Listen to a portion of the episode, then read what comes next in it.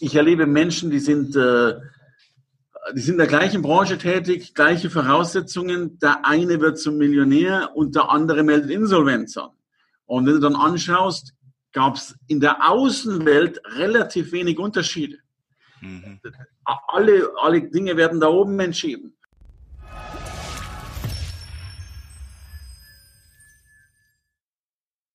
Ja, ein ganz herzliches Willkommen zu meinem Podcast Beinfreiheit. Ich habe heute wieder einen Interviewgast und natürlich wieder einen sehr besonderen, vor allem für mich auch einen sehr besonderen Gast. Er ist ein Speaker-Kollege von mir und von ihm durfte ich schon sehr, sehr viel lernen. Er ist einer der, der ganz Großen in Deutschland. Er gibt Seminare, er hält Vorträge, er ist Buchautor, er hat schon zig Bücher geschrieben.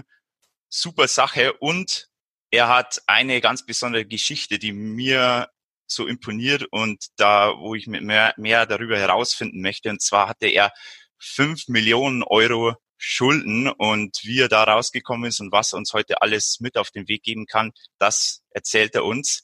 Ich bin sehr dankbar, dass du da bist. Hermann Scherer. Danke dir, Max. Bin gerne bei dir und danke für die Ehre, dass ich eben bei dir sein darf. Ja, ähm, du, der Dank ist ganz also ich, meinerseits. Ich sorge für Beinfreiheit. genau, richtig. da steckt ja das Wort Freiheit drin und das ist, äh, glaube ich, äh, vielen, mir ist es sehr wichtig und äh, ich glaube, es ist auch, auch bei dir ein Bestandteil, um, um Erfolg zu haben. Äh, jetzt habe ich es natürlich gleich so angeteasert, fünf Millionen Euro Schulden. Wie, mhm. die, die erste Frage, die da bei mir aufkam, als ich das das erste Mal gehört habe von dir. Wie kommt man dazu? Wie bekommt man fünf Millionen Euro Schulden? Ja, das, das geht relativ schnell. Du kannst äh, auf die Spielbank gehen, du kannst dich verzocken. Aber bei mir war es so, ich habe also meine Eltern hatten ein bisschen Fehler gemacht in ihrem Business und ich habe dann das Erbe angetreten und dieses Erbe waren dann tatsächlich äh, 4,8 Millionen. Äh, 4,8. Wahnsinn. Und das hast du quasi freiwillig angetreten oder wie kann man sich das vorstellen? Naja, das Jahr, sowas trittst du natürlich an, weil du A, die Zahlen so deutlich nicht kennst. Also es ist erst, also die stehen ja nicht auf einer Summe, sondern es waren schon, ich sag mal, viele Zahlen in vielen Geschäftsberichten und Werken. Also, also A war mir die Summe wahrscheinlich nicht ganz, oder sie war mir nicht so bewusst.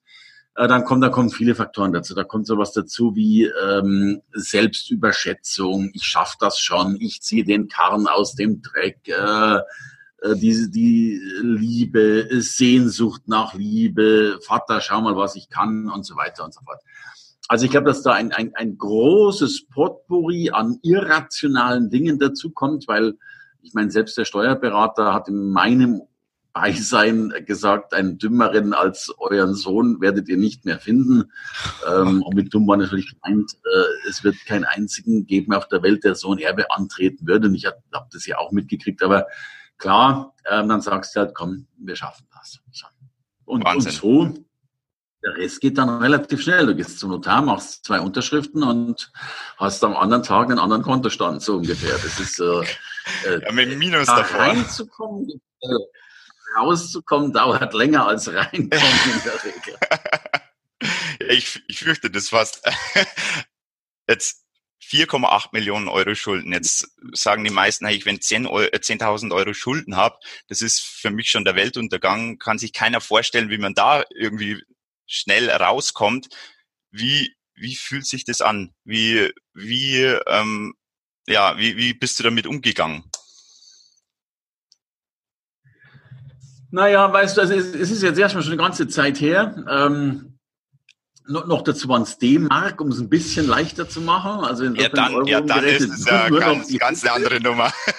schon immer so, ja. ähm, ich glaube, dass das das dreierlei ist. Das ist natürlich, also erstmal realisierst du es ja gar nicht. So. Äh, dann, wenn du es realisiert hast, was das bedeutet, dann kommt sicherlich so eine Lähmungsphase und so weiter und so fort. Und dann, glaube ich, kommt der dritte entscheidende Punkt. Äh, und ich glaube, das spielt keine Rolle, ob du 10.000 oder was auch immer hast. Der Punkt heißt dann wirklich, entweder du triffst die Entscheidung, es zu haben und durchzuziehen oder eben auch nicht. Ne? Also du kannst ja auch Insolvenz anmelden, was ja auch viele tun. Und äh, ich wollte aber nie Insolvenz, weil ich dachte, das sind ja meine Schulden, die kann ich doch keinem anderen schenken. Und ich, ich, persönlich habe auch große Sorgen damit, ähm, andere zu belasten mit den Fehlern, die du selber gemacht hast. Das, das fängt bei einer Kleinigkeit an. Ich kriege täglich eine E-Mail von Menschen, die sagen, du, ich kann meine Rechnung nicht bezahlen, weil äh, die Steuer vom Finanzamt oder was auch immer gerade gekommen ist, kannst du mir einen Aufschub geben. So.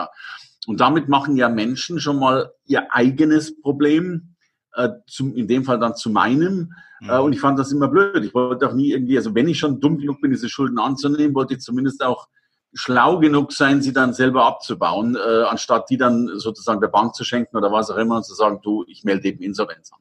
Ich halte also damit um das Erste, ich halte es extrem gefährlich, dass es so viele Plan Bs gibt. Und das muss jetzt gar nicht mhm. Insolvenz heißen. Äh, Kopf in Sand stecken ist auch ein Plan B.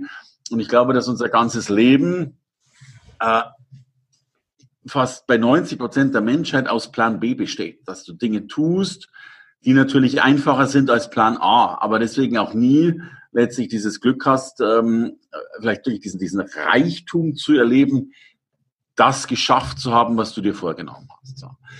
Ähm, und insofern, das war dann die Gnade, die mir anscheinend irgendwie gelungen ist. Ich habe natürlich gesagt, okay, das sind meine Schulden und ich, ich zahle die jetzt ab. So, natürlich auch noch gar nicht wissend, was es eigentlich heißt und wie viele Jahre das dauert und so weiter ja. und so fort. Aber Entscheidung war halt dann tatsächlich mal getroffen, das zu tun. Und der Punkt bei dieser Entscheidung ist ja noch nicht mal diese, diese Tätigkeit, es zu tun, sondern, glaube ich, viel dramatischer, intern nichts anderes zuzulassen. Also kein du, Plan, kein Plan B glaub, zuzulassen, meinst du? Ja, also auch gedanklich zuzulassen und rede noch nicht mal vom Plan B zu lassen, sondern allein Zweifel zuzulassen. Also ich glaube, in dem Moment, wo du halt dann überlegst, schaffe ich es oder schaffe ich es nicht, schließt du ja den Misserfolg schon wieder mit ein ja. und nimmst äh, wie auch immer. Also, also wir wissen, dass wir Menschen ja immer Zwiegespräche mit uns selbst führen. Also wir reden ja, außer in, also in, in Wachzeit redet fast jeder Mensch fast immer mit sich. Bewusst oder unbewusst hat der ja eine Stimme da laufen. So. Und die Frage ist ja, wie viel Prozent dieser Stimme gönnst du negativ zu sprechen? Und viele Menschen schaffen das natürlich 90 Prozent des Tages negativ mit sich zu sprechen. Schaffst du nicht, das ist schwierig, oje, oje, oje, oje, oje, oje. Und da die Fähigkeit zu haben, dann einfach all das auszublenden, was in by the way nicht gelungen ist immer, ähm, und dran zu bleiben, weil das ja auch die Energie schärft. Denn ich glaube, mir, mir ist heute klar geworden, es, es gibt ja, ich erlebe Menschen, die sind, äh, die sind in der gleichen Branche tätig, gleiche Voraussetzungen. Der eine wird zum Millionär und der andere meldet Insolvenz an. Und wenn du dann anschaust, gab es in der Außenwelt relativ wenig Unterschiede. Mhm. Alle, alle Dinge werden da oben entschieden. Ja. Und die Frage ist, wie sehr bist du in der Lage, das da oben zu äh, steuern? Also, das ist so der Hauptpunkt. Naja, und dann habe ich halt, äh, um es jetzt ins Praktische umzusetzen, ich habe halt gearbeitet. Und jetzt kommt das Schöne, wenn du halt, es gibt einen Segen bei Schulden, umso größer sie sind, äh, umso mehr wirst du gezwungen, groß zu denken. Ja, also weißt du, wenn du, wenn du 1000 Euro Schulden hast, dann äh, kannst du noch Kellnern gehen, so ungefähr. Die kriegst du dann schon runter. Bei 10.000 Euro musst du da vielleicht schon ein bisschen mehr als Kellnern und bei 100.000 Euro musst du vielleicht ausziehen oder was auch immer. Aber bei 5 Millionen, da, da hilft's Ausziehen schon nichts mehr. Ja? Hast, hast ähm, du das, das heißt, hast das ausprobiert? Also, also, mir, mir hat es leider nie jemand angeboten, aber äh, wenn wir damals immer das der Bühne gesagt hat, ich zahle Ihnen 10.000 Euro extra, wenn Sie die Hosen runterlassen, dann hätte ich die Hosen runtergelassen, sehr wahrscheinlich, aber wollte mich halt keiner sehen. Ähm, und insofern, äh, wenn, wenn, du, wenn du dann so viel Schulden hast, dann war klar, du musst so ultra groß pervers denken, äh, dass du eine Möglichkeit hast, das abzubauen. Denn es gab dann den Punkt, das war so, ich habe dann zwei Jahre gearbeitet wie ein Tier, also war schon echt fleißig. Und dann hat mich der Vorstandsvorsitzende meiner Sparkasse angerufen und gesagt, Scherer, Sie waren großartig, sensationell, bla bla bla. Sie haben signifikant Schulden abgebaut. Wir haben jetzt mal errechnet, wie lange Sie jetzt noch brauchen, bis Sie schuldenfrei sind, wenn Sie so weiterarbeiten wie bisher. Sag ich, Mensch, interessiert mich auch. Wie lange dauert's noch? Sagt er, jetzt nur noch 137 Jahre. Äh, und da wusste ich, ähm, wird schwierig. Und dann haben wir wirklich zum Ziel gesetzt, schaffst du diese fünf Millionen äh, in zusätzlichen fünf Jahren, ich glaube, dann waren es irgendwie fünf, sechs, sieben Jahre, die ich dann äh, im Endeffekt gebraucht habe, äh, um das Ding dann äh, runterzubringen. Aber du musst halt alles über Bord werfen, was du gedacht hast in der Regel und gelernt hast, um diese Größe dann zu erreichen. So, Punkt. Ja, das, das glaube ich. Jetzt ist es natürlich interessant, was hast du konkret gemacht? Also was hast du gearbeitet? Das ist ja auch die Geschichte, wie du dann äh, zum Speaking gekommen bist. Ja, ja, also, also ziemlich simpel. Also davor war, also die Schulden sind entstanden als Lebensmittelhändler, wenn man so will. Und mir war dann auch klar, mit den Margen, die es im Lebensmittelhandel gibt, werde ich die Schulden nie losbekommen. Ähm, und ich habe mir wirklich die Frage gestellt, gibt es in Deutschland ein Geschäftsmodell, das extrem viel Geld bringt, also eben fünf Millionen logischerweise, mhm. ähm, und vor allen Dingen keine Gründungsgebühren hat, also oder, oder ich irgendwie ein Lager einrichten muss, weil ich hatte ja kein Geld mehr. Also ich konnte nicht irgendwie noch was, eine Produktionshalle oder irgendwelche Waren beschaffen. Ich habe ich hab mir die Frage gestellt, gibt es ein Business, wo du mit null Startkapital ohne Ausbildung fünf Millionen verdienen kannst? Da gibt's ja nicht so wahnsinnig viele, aber tatsächlich ist mir damals diese Sache mit der Speakerei gekommen. Also ich habe hab ein, zwei Redner gekannt, ist jetzt auch schon zu einer Zeit gewesen, wo es noch gar nicht so viele Redner gab, aber heute finde ich es ja noch leichter als damals. Damals war das noch was vollkommen Unbekanntes, da, da wusste noch gar keiner, was macht der da überhaupt. Aber da wusste ich, die verdienen wahnsinnig viel, insbesondere für die geringe Leistung, weil die stehen vielleicht eine Stunde auf der Bühne und haben im besten Fall 5.000 oder 10.000 äh, Mark oder dann auch Euros pro Stunde, wo man die Frage gestellt habe, bist du deppert, die, die machen ja nichts, während der gleichzeitig ein Trainer vielleicht, der den ganzen Tag da hart arbeitet und coacht und so weiter, mit, mit 1000 äh, am Tag rausgeht. Da dachte ich mir, wenn du das schaffst, dann schaffst du deine 5 Millionen, äh, brauchst keine Ausbildung dazu und du brauchst eben auch kein Startkapital außer Visitenkarten und einen Flyer oder irgend sowas. Und so bin ich dann tatsächlich Redner geworden. Also das war deine Herangehensweise quasi. Zugegeben. Ja. Also, also mein, mein, weißt du, heute haben wir alle dieses Why und dieses, äh, was spüre ich in mir. Mein Why war total simpel. Ich wollte meine Schulden weg. Habe mir die Sparkasse angerufen und mal gesagt, aus. Also es war eine rein kapitalistisch geprägte Entscheidung. Ich war auch damals Verkaufsredner also Verkauf und Marketing gemacht. Ich fand weder Verkauf noch Marketing spannend. Äh, ich habe das nur getan, weil ich wusste, äh, diese Dinge bringen immer Geld. Denn über Verkauf müssen Leute immer reden und Marketing. Ich wollte das Ganze, also ich wollte eigentlich viel mehr so ein bisschen Motivation machen und, und irgendwas Nettes. Aber da war ich mir unsicher, ob der Markt dafür auch Geld bezahlt, was er getan hätte im Nachhinein.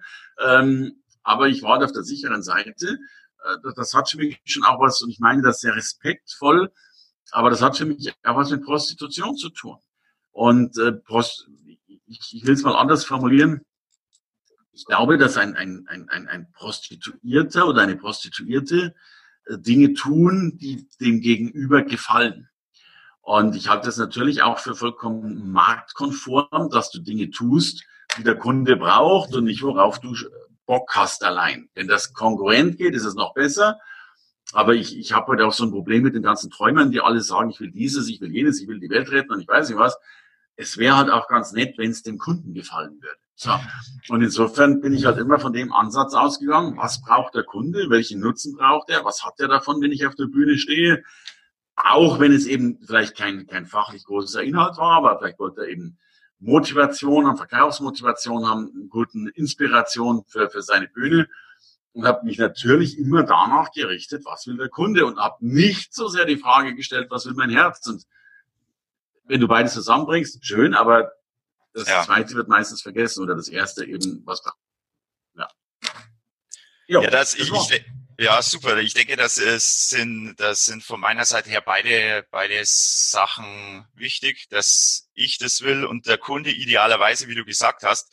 Und jetzt hast du aber nach fünf, sechs Jahren die Schulden abgebaut Aber hat sich dann für dich etwas geändert im Speaking, dass du sagst, ich mache jetzt nicht mehr alles, sondern ich mache jetzt wirklich im, im speziellen Bereich etwas oder etwas, das mir wirklich äh, sicher Spaß macht?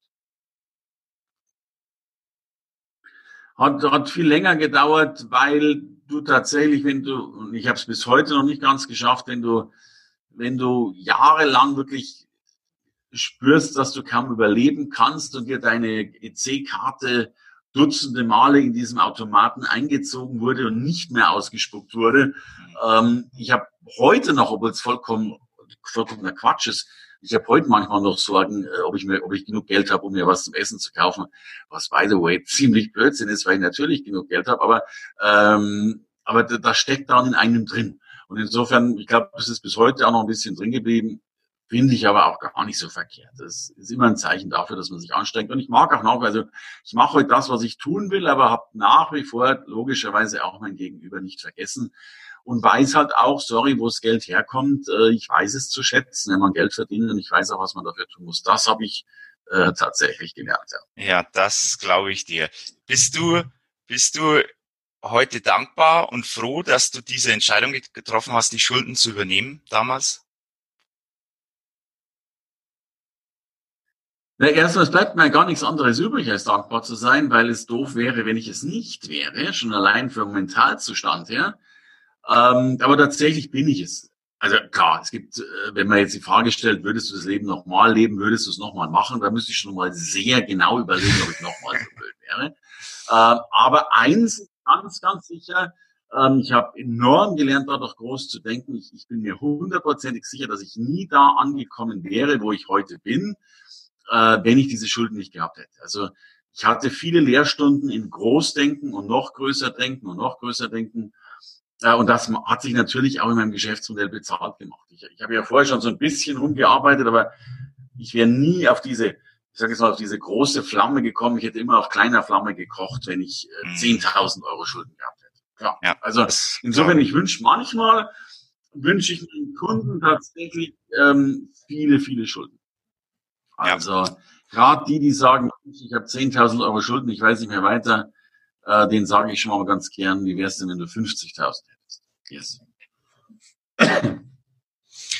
Ja, da haben wir natürlich eine ziemlich äh, interessante Parallele, weil es dieser Nachteil, den du mit den Schulden hattest, der wurde dir später oder währenddessen zum Vorteil. Und das ist ja bei mir ganz ähnlich durch meine Krankheitsgeschichte, durch die Amputation und so weiter, ist dieser eigentliche Nachteil für mich sehr, sehr wichtig gewesen, dass ich mich mit mir selbst beschäftige, weil ich, wenn ich nie krank geworden wäre, ich wäre sicherlich heute ganz woanders. Und deshalb bin ich auch da wieder dankbar. Und das finde ich so interessant, dass das eigentlich so ein, ein Weg ist, den man immer wieder sieht bei vielen erfolgreichen Menschen, dass die eigentlich einen Fehler oder einen Rückschlag oder ein Riesenproblem zu ihrem Gewinn gemacht haben. Und das ist, da bist du natürlich das absolute Paradebeispiel. Also tolle Sache auf alle Fälle. Kannst du. Naja, und du, du ja mindestens. Genau. Ja? So, jetzt, jetzt warst du weg, aber äh, also du ja mindestens genauso. Ähm, und ich gehe heute sogar so weit und sage, wahrscheinlich, äh, ich kenne fast gar keine großartigen Menschen, die so etwas nicht erlebt haben. Also anscheinend brauchst du paar echte Schicksalsschläge oder zumindest einen großen Schicksalsschlag, äh, um, um vielleicht wahre Größe zu erreichen. Also wer weiß, was sich Gott dabei gedacht hat, als er uns die Problempäckchen ausgeteilt hat. Ja. Sicherlich etwas mehr dahinter. Ähm, du machst ja heute Seminare, du gibst Seminare, ich durfte ja bei dir auch schon sein auf dem äh, Goldprogramm. Du zeigst, wie man Expertenstatus erlangt, wie man Top-Speaker wird. Was kannst du da für Tipps kurz geben, war, in welche Richtung es bei dir auf den Seminaren geht? Was kann man äh, da an Mehrwert mitnehmen bei dir? Ja, also Hauptpunkt ist tatsächlich, dass ich äh, mittlerweile wütend darüber bin, dass es ganz großartige Menschen gibt, die eine großartige Leistung auch haben, die weiß Gott was können oder eine gewisse Botschaft haben und gleichzeitig diese Botschaft und diese Kompetenz im Keller stecken bleibt. Und ich bin heute kein Redner mehr und halte auch kaum noch Vorträge, aber will wirklich Menschen helfen, in diese Kraft zu kommen. Also was nützt es, gut zu sein, wenn keiner es weiß? Äh, ich will Menschen auch wirklich helfen, die Ideen zu kapitalisieren. Also wenn ich nun mal was kann, ist es eben Geld verdienen. Und ich will Menschen zeigen, auch denen, die in den Schulden stecken, aber natürlich auch vielen Experten und Wissenschaftlern und was auch immer, wie sie ihre Ideen zu Gold machen. Darum eben auch Goldprogramm. Mach deine Marke, mach dein Wissen, mach deine Kompetenz zu Gold. Und ich hoffe, das klingt mir ganz gut. Nicht nur bei den Speakern. Da gibt es ja diese Absolut. Liste der 100 Top-Speaker Deutschlands. Und da habe ich jetzt mittlerweile 38 auf diese Liste bringen dürfen, aber natürlich auch viele Heilberufler, äh, Wissenschaftler, äh, Steuerberater und so weiter, äh, weil ich eine Marke auch ein bisschen zu einem Leuchtturm ausbauen will. Also ich glaube, dass Verkaufen wahnsinnig schwer ist und den meisten schwer fällt. Und ich will eigentlich so einen Markenmagnetismus aufbauen, äh, dass die Marken gekauft werden, statt dass du verkaufen musst. Das ist so die, die Hauptzielsetzung. Ja, und das ist das Goldprogramm und ich bin dankbar, dass du dabei warst. Ja, und ich bin sehr dankbar, dass ich dabei sein durfte. Es hat mir wirklich enorm viel geholfen. Das ist jetzt dann, ja, ist glaube ich zehn Monate jetzt her und da ja, haben sich einige Dinge geändert, die sich sonst sicherlich nicht geändert hätten bei mir. Und deshalb bin ich da auch äh, sehr dankbar dafür, dass ich da dabei sein durfte. Und ich finde das, was, was mir so gefällt dabei ist, wie du vorgehst. Also du hast da immer diese, diesen Gedanken zu Radikalität und wie kann man äh, radikale Wege finden. Und ich finde das auch wichtig, weil wenn man etwas wirklich ändern möchte, stark ändern möchte, dann braucht es ja radikale Ansätze und Wege. Und ich glaube, ich habe ich hab schon viele Leute jetzt kennengelernt, aber das Thema Inszenierung als Marke, als Top-Speaker, da bist du einer der wirklich ganz, ganz Großen. Und das habe ich äh, auf dem Seminar ja miterleben dürfen und hat äh, total viel Spaß gemacht. Also unbedingt, äh, liebe Zuschauer, wenn ihr in die Richtung gehen möchtet, ähm, dass ihr Experte sein möchtet, dass ihr euch besser positioniert oder inszeniert vor allem und das auf sehr radikale Art und Weise, dann ist hier euer Mann auf alle Fälle. Ja, also danke, ich stelle dir gern Link zur Verfügung und äh, genau, das äh, will ich alles alles verlinken auf alle Fälle und da äh, kommen die alle direkt zu dir und die richten dann noch schöne Grüße aus auf alle Fälle, was was wir auch schon hatten. Ähm, du du schreibst auch sehr viele Bücher. Also ich habe mir das mal angesehen, wie das sind ja so so mal grob geschätzt über 30 Bücher, über 40 Bücher, so auf den ersten Blick. Um, um was geht es dir bei den Büchern? Du, ich schreibe halt also über vieles, ich sage immer, meine Bücher sind so ein bisschen die Betrachtung des Lebens. Äh, meine zwei meistverkauften Bücher sind Glückskinder oder Fokus, äh, beides auch Spiegel-Bestseller. Ich will mal das Leben ein bisschen anschauen und, und dann vielleicht mal etwas anders schildern, als, es, als man es normalerweise sieht und, und dadurch Menschen so ein bisschen die Hilfe geben, ich sag mal, hinter die Kulissen des eigenen Lebens zu gucken, wenn man so will. Ähm, und bei Glückskinder ist mir das sehr, ich habe auch viele schlechte Bücher geschrieben. Ich habe lange gebraucht zu kapieren, wie man ein gutes Buch schreibt.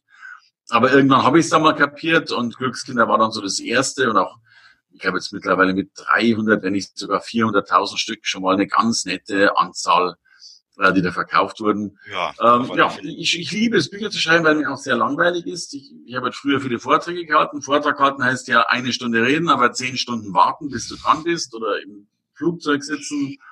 Und ich habe die Zeit immer genutzt, äh, Dinge runterzuschreiben. Ja. Ja, schön und kann ich absolut empfehlen. Also Fokus habe ich gelesen. Ja, genau. Das äh, spiegelt das wieder, was du auch äh, beim äh, Seminar erzählst und, und mitgibst. Und ich finde den, den äh, Spruch von dir, das hat, ich glaube, das war bei dem ersten Vortrag, als ich dich besucht habe, der hat sich bei mir eingeprägt wie nichts anderes, als du gesagt hast, Wissen ist 500 Euro wert und Gänsehaut ist 10.000 Euro wert. Und das ist ja genau dein, dein Ding. Kannst du das mal beschreiben? Was meinst du genau mit diesem Spruch? Ja, sehr, sehr gerne. Also wir, wir, wir haben ja einen großen Irrglauben, dass das Wissen hoch bezahlt wird. Und, und Wissen wird immer weniger hoch bezahlt, noch dazu, weil in Google und Wikipedia das Weltwissen sowieso kostenlos vertreten ist. Ja? Also wir erleben den Preisverfall des Wissens, wenn man das mal so deutlich sagen will. So ein schöner Spruch muss ich mal aufschreiben. Preisverfall des Wissens, ja wunderbar. Und ähm, äh, und gleichzeitig erleben wir aber auch den Verfall der Emotionen, die gibt's zu wenig äh, und wir brauchen Emotionen und darum ist es tatsächlich so, dass Gänsehaut teurer bezahlt wird ähm, als das Wissen. Und ich will ein Beispiel nehmen, mal ein sehr prominentes Beispiel. nimm bitte Dr. Eckert von Hirschhausen, würde der einen Fachvortrag über Medizin halten, so, also wie es so ganz genau geht, dann kriegt er wahrscheinlich 500 Euro dafür. Wenn er aber einen Vortrag über Medizin hält, der, und das meine ich jetzt sehr respektvoll, aber dennoch eher oberflächlich ist und eher für die Allgemeinheit und für das breite Fernsehpublikum gemacht ist und damit Menschen auch noch unterhalten kann, Klammer auf, eine Art von Gänsehaut, Klammer zu, mhm. äh, dann kann es sein, dass er dafür 30 oder 40.000 Euro bekommt. Äh, und das ist eben der Unterschied. Und den großen Fehler, den die Menschen machen, ist, dass, dass sie diese Grenze nicht erkennen und dass viele glauben, sie müssen noch mehr Wissen verkaufen. Ich gehe heute so weit, zumindest in den Menschen, die zur Marke werden wollen. Es geht nicht ums Wissen, sondern um die Umsetzung des Wissens, um die Gänse oder was auch immer. Anderes Beispiel, Steuerberater, äh, gleiche Geschichte. Du kannst den super, super Fachvortrag über Paragraph 4711 erhalten äh, und wirst relativ wenig Geld und wenig Ansehen bekommen. Oder du erzählst auf einer großen Konferenz über das, die Steuern allgemein äh, und kriegst wahrscheinlich das 20-fache Honorar, obwohl du inhaltlich nicht in die Tiefe gegangen bist. Ja, und das Interessante dabei war, als ich zu dir auf dem Vortrag oder aufs Seminar gekommen bin, habe ich erwartet, und die Erwartungen wurden absolut erfüllt, dass du die technischen Dinge zeigst. Wie setzt man das um? Auch da, das Thema, wie schreibt man in drei Tagen ein Buch? Also diese technischen Dinge. Und was mir aber dann so gefallen hat an der ganzen Sache, dass du aber trotzdem die, den, äh, den Persönlichkeitsentwicklungsteil, den Motivationsteil mit diesem technischen, fachlichen zusammenbringst. Und was, was ich auch an, also ich, ich glaube, das ist so der, der beste Spruch, den ich von dir bisher gefunden habe. Und zwar, es gibt ein Leben vor dem Tod den finde ich einfach unschlagbar. Und das, da, da sieht man äh, von, von äh, meiner Sicht aus, wie viele einfach bloß so da, dahin plätschern im Leben und und das Leben nicht wirklich leben. Und das ist dann wieder so interessant, dass du diese Themen zusammenbringst und, und das ein Ganzes dann ergibt. Hat dich äh, deine, deine Frau, die, die Kerstin, hat die dich so ein bisschen in die Richtung gedrückt? Und was macht deine Frau eigentlich, dass unsere Zuhörer wissen, was, um was da geht?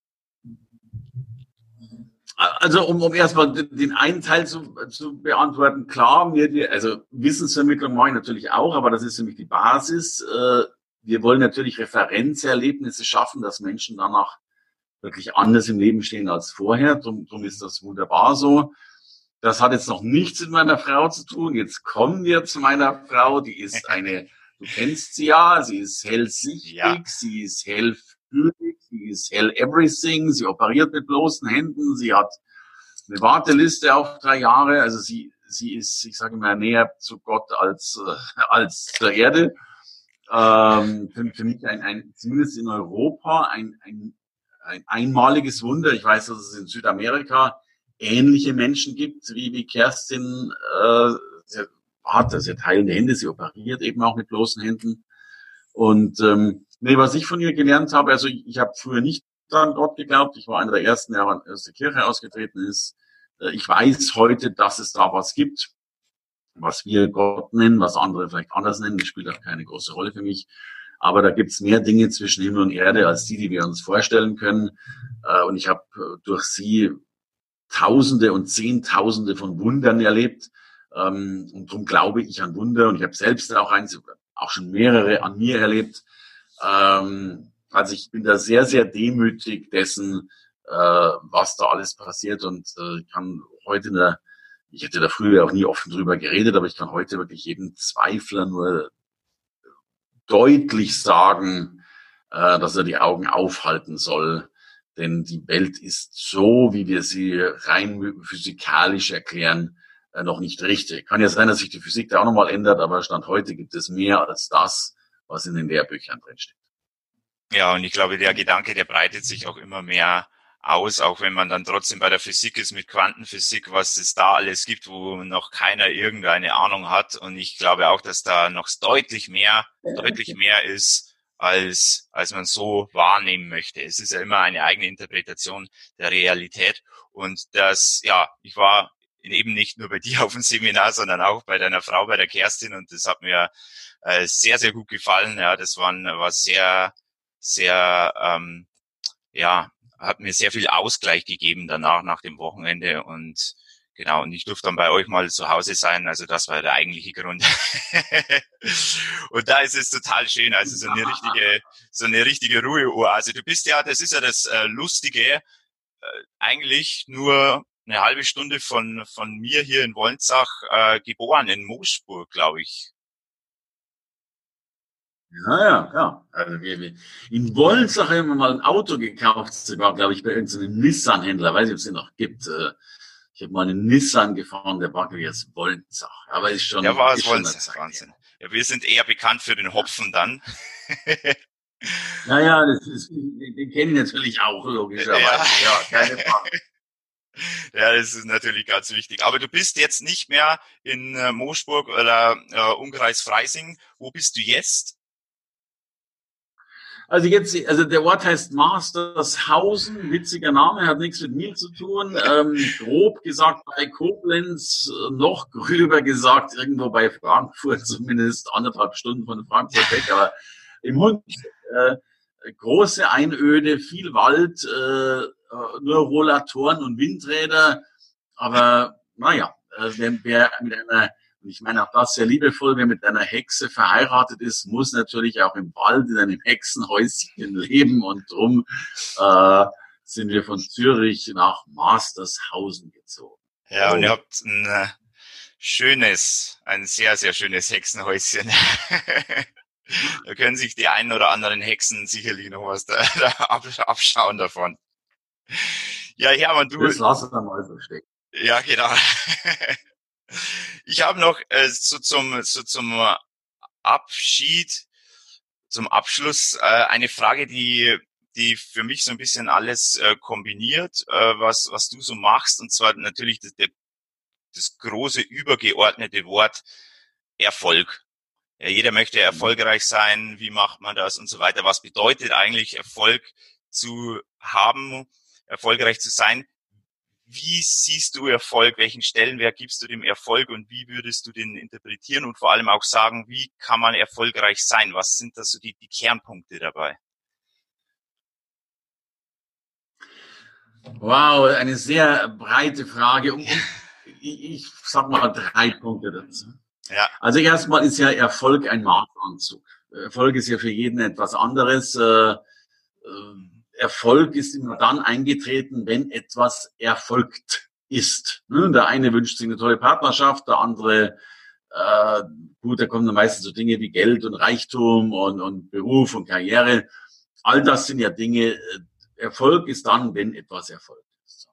Das ist mal das Erste drum für jeden entscheidend. Ich glaube, dass die meisten Menschen keinen Erfolg haben, zumindest nicht den, den sie haben könnten, weil sie äh, zu, wiederum zu klein denken, nicht dran glauben, es nicht schaffen, zu schnell Plan B haben, sich zu schnell, werden wir ja auch äh, konditioniert drauf, sei doch zufrieden mit dem, was du hast, sei doch dankbar, ähm, äh, wer hoch hinaus will, fällt tief und so weiter. Wir werden ja auch unser halbes Leben daraufhin getrimmt, nicht groß zu denken und nicht wirklich erfolgreich zu sein. So. Und insofern bin ich mir sicher, dass eigentlich in jedem der Faktor 10, wenn nicht der Faktor 100 oder was auch immer drinstecken würde. Aber Erfolg hat logischerweise auch einen Preis. Du musst halt auch was dafür bezahlen, nämlich was ich negative Gedanken weglassen, Zweifel weglassen, in der Regel fleißiger sein als andere. Äh, Erfolg ist ja keine Glückssache. Gibt auch diesen schönen Spruch, den mal einer gesagt hatte, desto fleißiger ich wurde, desto mehr Glück hatte ich, ne? weil äh, Glück kommt eben auch immer dann, äh, wenn man darauf vorbereitet sein darf. Äh, und Erfolg kommt ja nie über Nacht, sondern äh, das ist ja wirklich etwas, das über Nacht wird es dann mal sichtbar, aber keiner sieht ja, wie viele Jahre du verbracht hast, dass du da stehst, wo du stehst. Ich kann heute über meine fünf Millionen äh, logischerweise lachen und sagen, ha, ha, ha.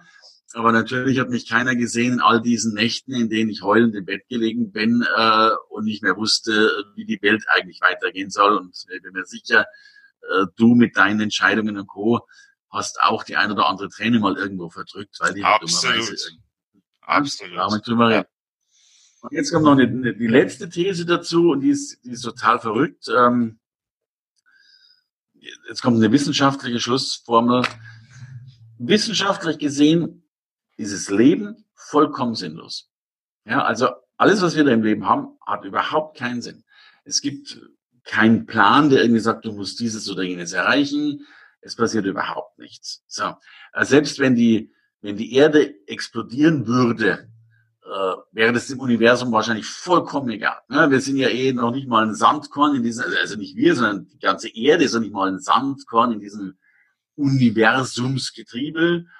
Ähm, es gibt gar keinen Sinn. So, äh, noch dazu sind wir deppert genug und ich glaube, wir haben mittlerweile, ich glaube, die Menschen haben mittlerweile die Fähigkeit, allein mit den Atombomben äh, die Erde 30.000 Mal in die Luft zu sprengen. Und, und also die Bomben damals von Hiroshima und Co.